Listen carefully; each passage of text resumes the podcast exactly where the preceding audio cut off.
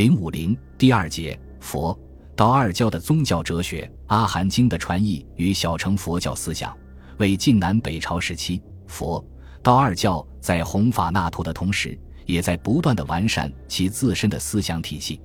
佛教在吸收儒玄思想，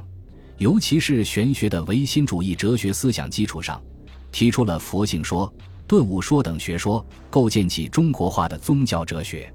道教在进行自身改革的过程中，吸收了佛教的诸多学说，形成了新的宗教哲学体系，从而为隋唐时期佛教与道教更大规模的发展奠定了基础。一、阿含经的传译与小乘佛教思想。阿含经是小乘佛教经典，它用较为朴素、简洁的文字介绍了释迦牟尼早年的说法内容和佛教的基本教义。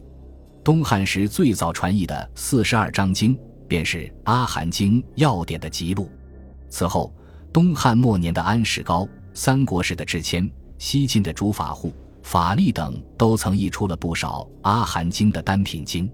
十六国东晋及南北朝初期，印度、西域僧人纷纷来内地传教译经，他们把《长阿含经》《中阿含经》《杂阿含经》《增益阿含经》这四部阿含传了进来。在汉族学僧的协助之下，全部译成了汉文。其中《长阿含经》于后秦弘始十四年至十五年在长安译出，由罽宾沙门佛陀耶舍口诵，河西僧人竺佛念翻译，道含笔录，共十二卷，包括三十部经。《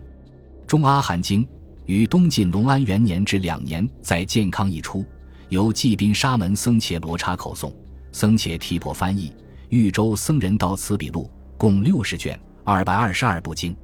增益阿含经》于东晋隆安元年在建康译出，由罽宾沙僧家提婆翻译，道祖笔录。《杂阿含经》为法显西行求法带回，南朝刘宋初年在建康译出，由中印度僧人求内把陀罗口宣范本，宝云翻译，会观笔录，共五十卷，一印三百六十二部经，其最小的经为十几个字一部。据学者们考证。阿含经较为真实的反映了早期佛教的基本教义。四谛与八正道，四谛即苦谛、极谛、灭谛、道谛。苦谛讲现实存在的种种痛苦现象，极谛讲造成痛苦的各种原因，灭谛讲理想的无苦境界涅槃，道谛讲达到涅槃所应遵循的方法和手段。释迦牟尼认为，从四谛中可以得到关键、决断、理解。觉悟四种认识，最后达到苦地已知，极地已断，灭地已正，道地已修。八正道是指正见、正直、正语、正业、正命、正方便、正念、正定这八种真正使人达到解脱的做法，以此达到无生、老、病、死诸般痛苦的涅槃境界。十二因缘论即人生可分为无名、行、识、名色、久处、处、受。爱、取、有、生、老、死十二个环节，这些环节前后之间构成互为因果、互为生灭的条件。十二因缘论的中心内容是无明，各种痛苦皆起于无明，即无知。不理解或不信佛教的，也可称之为无明。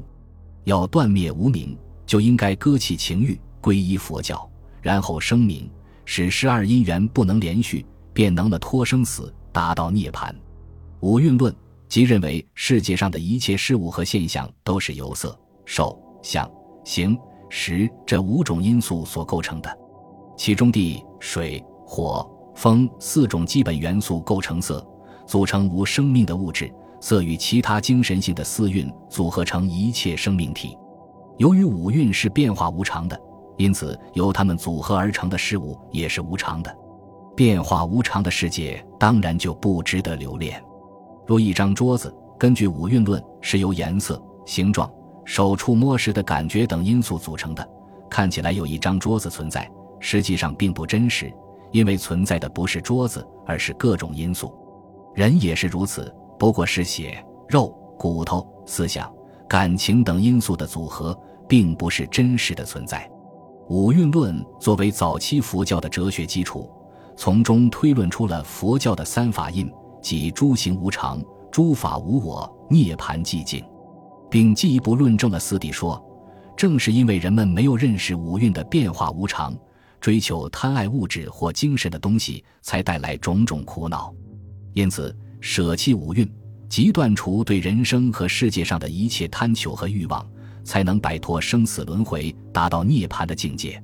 四性平等说，古代印度社会由婆罗门、刹帝利、吠舍、首陀罗四个众性组成。婆罗门教宣称四种性世世代代不可改变。佛教则认为，四种性在因果报应、生死轮回方面是平等的。出生于悲性的人，如能行善，来世可到天界或转富贵之家；同样，出生于贵性的人，如行恶不改，死后将沦入地狱或转生贫贱之家。而且，四姓之人一旦出家为僧，便具有同等的权利，没有贵贱之分了。阿含经的这些内容。反映了小乘佛教的思想，主张通过正确的修持途径和方法，求得个人的解脱，因此曾长期在社会上流传，起到了普及佛教知识的作用。道安倡导出家人以食为性，即根据增益阿含经。小乘佛教思想与大乘佛教相比，其差异主要在于，小乘佛教虽然认为事物是不存在的。但同时承认构成事物的微小元素是现实存在的，而大乘佛教则认为一切事物和现象都是虚幻不真实的，物质世界的本质就是虚幻。南北朝以后，大乘佛教盛行，对《阿含经》中的诸多论点进行了修改与发展。